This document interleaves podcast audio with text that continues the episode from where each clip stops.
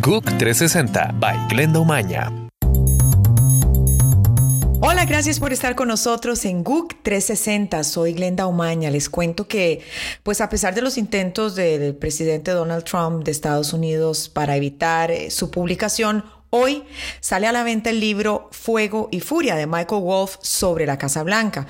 Este libro se basa en unas 200 entrevistas con funcionarios oficiales y muestra una Casa Blanca convulsa a lo largo del primer año de gobierno de Trump.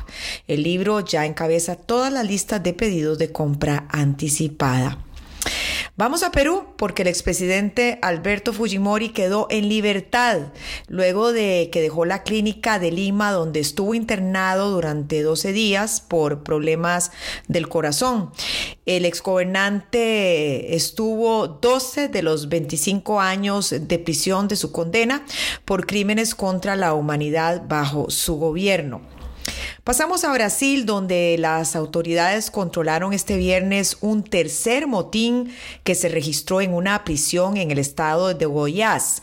La Dirección General de Administración Penitenciaria del estado informó que aún realizan el conteo para determinar cuántos presos resultaron heridos en el incidente. Brasil suma la tercera mayor población carcelaria del mundo. Corea del Norte aceptó este viernes la oferta de Corea del Sur de sentarse a conversar el próximo martes, algo inédito desde el 2015. Este diálogo llega tras dos años de aumento de la tensión en la península, durante los cuales Corea del Norte llevó a cabo tres ensayos nucleares y multiplicó los lanzamientos de misiles, algunos de ellos intercontinentales. El astro argentino Lionel Messi podría quedar liberado de su contrato con el Barcelona si el club no juega en una gran liga europea, cosa que sucedería si Cataluña se independiza de España. Según información publicada por la prensa española, en la última renovación con el club catalán se incluyó una cláusula por la que Messi se compromete a seguir siendo del equipo solo si juega en una liga de primer nivel europeo.